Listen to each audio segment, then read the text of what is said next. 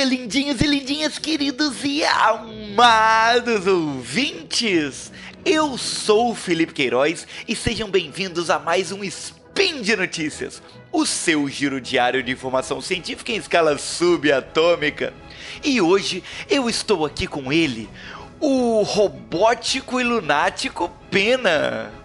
Wala Wala, sou eu mesmo. Hoje, dia 4 Lunan, nós vamos falar sobre o que? Sobre exploração espacial, Felipe. O que, que vai ser isso aí? Me conta. Primeiros robôs a explorar um asteroide mandam fotos para casa. Elon Musk anuncia um novo projeto da sua nave que levará seres humanos para outros planetas. Speed Notícias.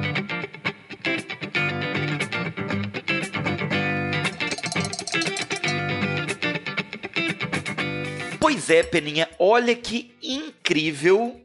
Nós temos. Ah, você errou de novo. Quer dizer, errou não. Você fez de novo. O quê? Você começou, olha que incrível. Ah, mas é porque a ciência é incrível, Peninha. Ciência... Você sempre começa com essa frase. Mas é porque a ciência me deixa assim com essa exasperação, essa incredibilidade, entendeu? Exasperação, cara. Olha aí, palavras, palavras muito bonitas, muito, muito aprazíveis aqui no programa. Mas, Peninha, você sabe o que é tão incrível? O quê? Que nós temos os primeiros rovers explorando a superfície de um asteroide. Olha ah, isso, Peninha. não brinca, mentira. Como, como assim? Num asteroide? Robozinho no asteroide? Me conta Robozinho mais. tirando altas fotos e tweetando ainda de cima do asteroide. Isso que eu acho mais incrível, Cara, cara. eu queria ver uma selfie do robozinho tirando foto no asteroide. Ia ser mais legal. Olha que Sabe, beleza. um, um assim tirando foto do outro. Será que não tem uma Oh, dessas? é verdade, eles devem estar tirando, estão os três juntinhos ali, se bem que um tá É. mais isolado, mas tem dois ali que estão perto um do outro, eles podem... Mas peraí, peraí, peraí. Me conta então direito que notícia é essa. Tá, vamos lá, vamos começar então, Peninho. O negócio é o seguinte, é um projeto da agência japonesa, né? E a, a nave que se chama Hayabusa 2, espero que o meu japonês esteja certinho, né? E, e ela chegou em 9 Gaia. Hayabusa 2! Tem que Ah, ser uma verdade, coisa mais tem. assim, Ah, Felipe. é por verdade. favor. Não, é. Hayabusa 2. Agora sim. Agora Isso. passou. Pode continuar. ela chegou em 9 Gaia, próxima aí da órbita do asteroide. E é um, isso aí falando de um, de um projeto aí que já está rolando há três anos. Três anos ele foi lançado e agora ele chegou. E lançou o container Minerva 2, que, tem, que tinha dentro dele esses três robozinhos de uma altura de mais ou menos 60 metros. De Certo. dentro, de dentro desse container foi saindo robozinho, saindo robozinho.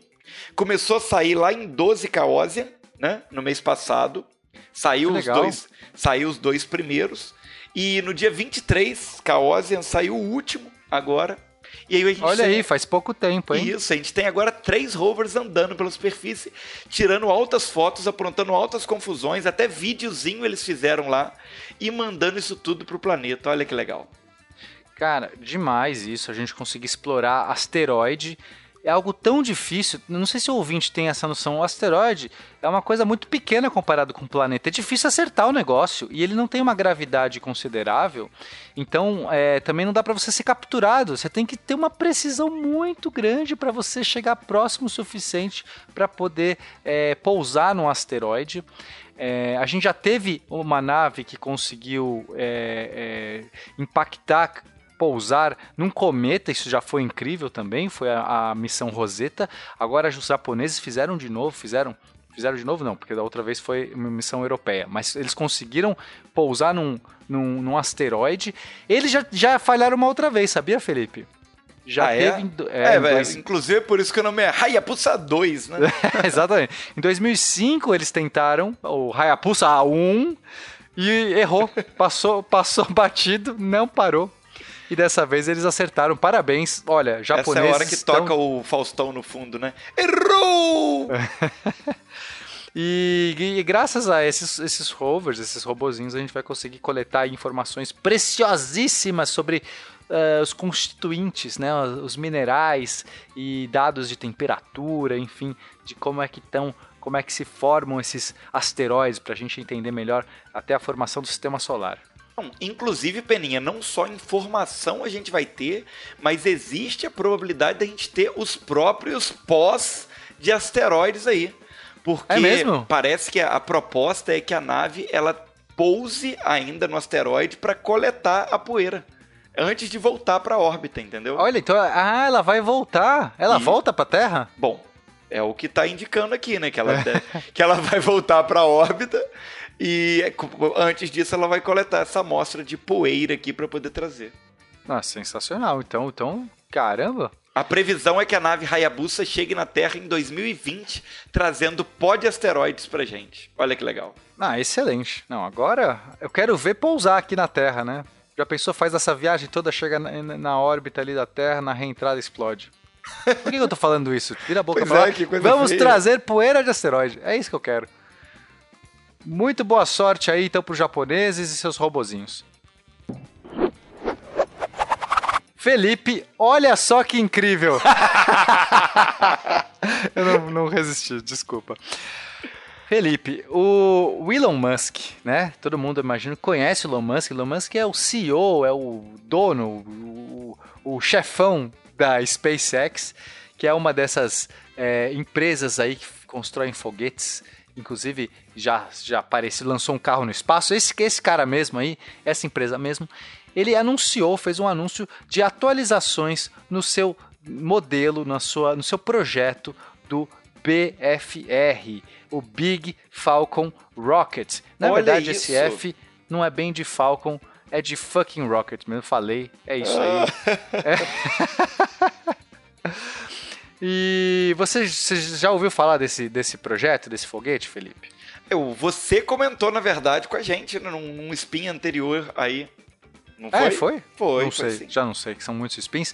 Bom, esse projeto, esse foguete, ele não é o, o Falcon Heavy, tá? Ah, então Falcon não. Heavy- Então eu não sei não. Então É, são o coisas diferentes. Então, o Falcon Heavy, ele já lançou, basicamente, eram três Falcons 9, três Falcon 9 juntos ali e tudo mais. Esse é um outro projeto totalmente novo.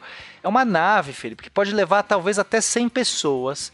E, e a ideia dele é, é construir uma nave que possa ir para qualquer lugar do sistema solar, podendo reabastecer em órbita e totalmente reutilizável. Tá? Diferente dos foguetes atuais da SpaceX, que só tem o primeiro estágio reutilizável, essa nave, que é uma nave gigantesca, é, ela vai poder ser totalmente é, reaproveitável, totalmente reutilizada, então não tem nada que se perde né, na, na- toda vez que o foguete voa, você não joga nada fora. Isso já é muito legal. Esse projeto é antigo, ele já anunciou, já acho que faz uns três anos que ele começou a anunciar, e todo ano ele vai atualizando. Por quê? Porque estava tudo em fase incipiente. É um projeto muito ousado e ele precisava de grana para financiar.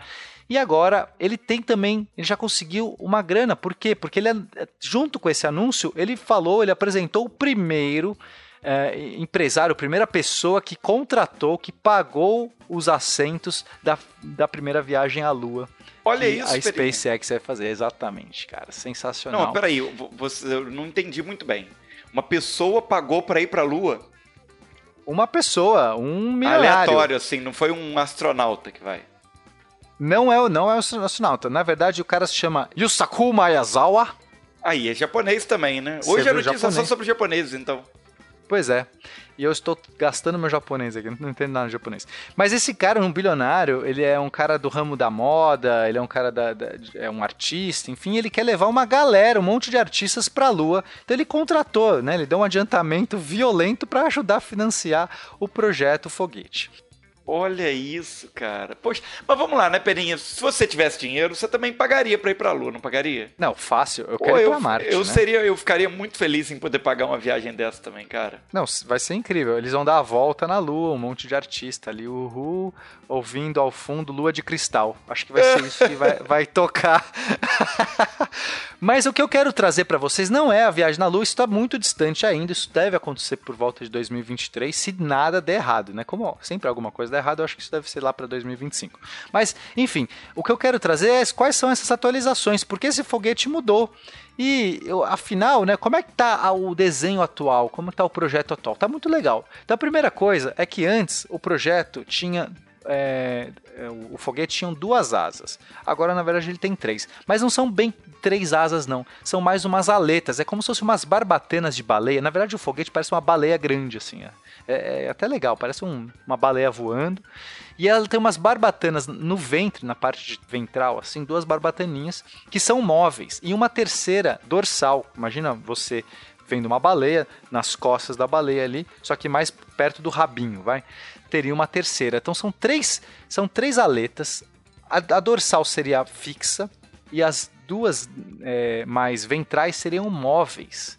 Ou seja, ela mas pode. Se a nave Oi. vai para o espaço, por que, que ela precisa de asas? Ah, boa pergunta. Não sei. Não, claro que eu sei. é porque.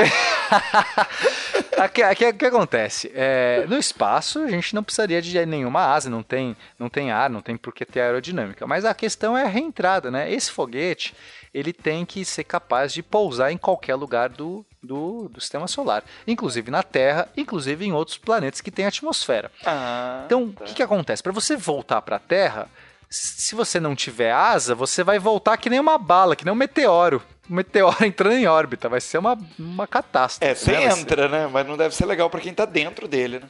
É, então para evitar essa reentrada brusca, você coloca umas asas, né, que não são bem asas, são mais umas aletas, e essas aletas vão meio que controlando, abrindo e fechando, elas vão mantendo a posição da nave num certo ângulo, que a gente chama de ângulo de ataque em relação ao vento, para que o ventre, a barriga do foguete vá freando, porque se você deixar sem esse controle, ele vai entrar de bico. E aí não vai ter o, o, mesmo freio, a mesma eficiência do que se você entrar de barriga. Imagina você, Felipe, dando aquele salto bonito na água. Se você vai de ponta, você fura a água e cai. Você vai bem fundo. Agora, se Isso você vai de aí. barriga, o que, que acontece se você vai de barriga? Dói pra caramba dói pra caramba e você não afunda tanto. Essa é a ideia. Se a gente quer frear a reentrada, a gente precisa de barriga. Então essas aletas vão meio que controlando. Na parte da frente também tem mais duas aletas que, que ajudam. Então basicamente você tem é, é, quatro estruturas móveis que vão meio como um, um paraquedista que está caindo em queda livre pode, com os, os, braços e pernas abertos, modificando a sua posição e velocidade, é exatamente assim que esse foguete vai, vai cair. Cara, que coisa isso. linda isso, cara. Como, como é linda a ciência. E você vai me dizer que isso não é uma notícia incrível, sensacional, exasperante? Mas ainda nem terminei de falar as mudanças. Tem ah. muito mais de onde veio essa. então, olha só, depois e não que ele é vai... só isso.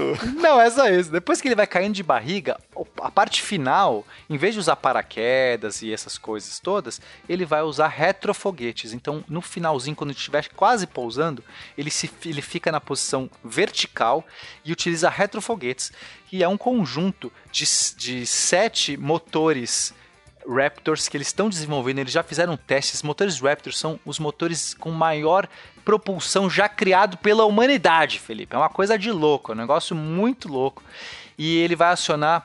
Ele tem sete motores, mas ele só precisa acionar três, na verdade.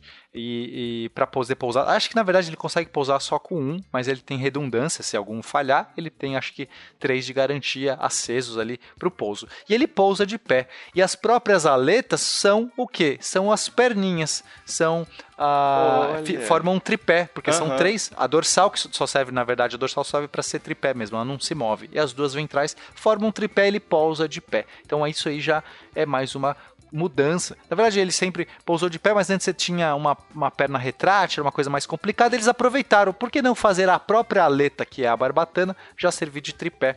E aí eh, ficou mais fácil o desenho, né? Que bonitinho, pé. E, e, na verdade a, a, a, última mudança que é mais importante é que antes eles, eles iriam utilizar dois tipos de motores Raptors, um, um otimizado para atmosfera e outro para o vácuo, tá? Basicamente você muda a você muda a tubeira do motor, o motor é o mesmo, só muda a tubeira, uma, uma maior para o espaço, uma menor para altas pressões. Eles deixaram tudo padrão agora, é tudo a mesma tubeira e falou: ah, que se dane, esse negócio estava dando muito trabalho, vamos desenvolver um motor só, uma tubeira só. Peninha, você sabe que eu não faço ideia do que seja uma tubeira, né? A tubeira, olha, quando você vê um, um motor de um foguete, é, você vê aquela cauda, aquela, aquela saia, sabe aquela coisa? como é que é o motor de foguete, Felipe? Motor de foguete é um bocãozão assim onde sai muito Isso. fogo. esse, boca, esse bocãozão, que eu chamei ah. de saia, chama tubeira, na verdade. Ah, sim. Entendeu? Mas, mas peraí, você falou que ele tem mais de uma tubeira? Não, é uma tubeira Não, só que maior, É, né? São Entendi. sete motores, cada um com a sua tubeira. Só que antes seriam quatro otimizados para atmosfera e três otimizados para o espaço, para o vácuo. Tá? Uhum. Muda basicamente a tubeira, um é maior que o outro. Agora eles padronizaram tudo para ficar mais fácil de construir, menos testes e tudo mais. E aí perde um pouco de eficiência, mas compensa em outras questões. E Ah, legal, legal. Agora entendi. e por fim, a outra mudança é que agora eles têm um compartimento traseiro que não é pressurizado e que você consegue colocar cargas ali e eles descem diretamente da parte de trás do foguete em vez de ter que descer por uma portinha. Para que serve isso? Você me pergunta, Felipe. Pra que serve isso, Peninha? Imagina você fazendo uma missão na Lua, pousando bonito na Lua, e aí você quer, sei lá, ter robôs, rovers ou equipamentos pesados, você vai montar uma fábrica, você vai montar uma base na Lua, e você teria que descer tudo isso por um guindaste complexo vindo lá da, da portinhola. Não, você já desce direto, então é um, é um compartimento de carga que ele já fica próximo ali da parte traseira e é muito mais fácil de você descarregar. E aí sim, o desenho do. a- a- outras mudanças também, ele ficou mais comprido o, foguete, agora ele vai ser o foguete maior de todos os tempos, vai passar o tamanho, inclusive, do Saturno 5, se manter esse desenho. É, e é isso, é, é, tem, é, eu, eu quero muito que esse foguete aconteça, cara. Eu não sei, eu não sei quão real isso parece às vezes fantasia. Será que é possível fazer um foguete desse tamanho que caiba, leve 100 pessoas para Marte? Caraca, eu não Rapaz, hein, sei. Peninha? Esse Elon Musk, ele é um, um menino muito esperto mesmo, né? Ele é um danadinho, não é mesmo? ele é um menino travesso. Vamos ver se. Olha, até agora ele realizou bastante coisa legal, né? De fato, claro que ele demora às vezes mais do que promete, né? Ele promete um tempo mais curto e entrega depois. Parece até Mas- a gente, Pena. Não sei do que você está falando. Mas, de fato, sabe aquela. Eu, eu acho muito legal porque ele é, ele é obtuso, ele é ousado e ele realiza, cara. Ele conseguiu fazer o Falcon, o, o, os- o, o primeiro estágio do Falcon 9 pousar, cara. Isso. E ele pousou bonitinho ali, de pé, coisa que todo mundo achou que era impossível fazer. Fez um foguete reaproveitável. Então vamos ver se ele faz esse Big Fucking Rocket sair do papel. É isso aí, Peninha. Então nós aprendemos no programa de hoje que você pode ser genial e mesmo assim atrasar as suas datas. Não sei se a gente aprendeu. A gente aprendeu que robôs gostam muito de pousar em asteroides e tirar selfie. É isso que eu aprendi no programa de hoje. É isso aí, seus queridos. Lembrando que todos os links comentados estão no post. Deixe o seu comentário, elogio, crítica, eh, declarações de amor pra mim e pro Peninha. Também sugestões de notícia lá nos nossos twitters, arroba Peninha underline 13 e arroba MR Felipe Queiroz. Mais o que, Peninha? E você pode contribuir nesse projeto maravilhindo, doando o seu dinheirinho, seu dinheirinho suado ali que você trabalha, trabalha, trabalha. Doe para nós. Doe para o patronato do SciCast no Padrim ou no PicPay. Isso aí. Ou acho que só nesses aí tem mais algum, não sei se tem mais algum, não importa, doe no PicPay Ah, que é mais PicPay legal. é legal, o PicPay é legal, tá todo mundo lá. Você segue a gente, sabe até quanto que Segue a a gente tá gente, querendo dá dinheiro pra gente, manda beijo, é. Recarreguei bilhete único, olha lá, você sabe. E comente, ajude a gente, mande notícias pra gente e até a próxima. É isso aí, seus Peninha. Um beijinho. Até mais.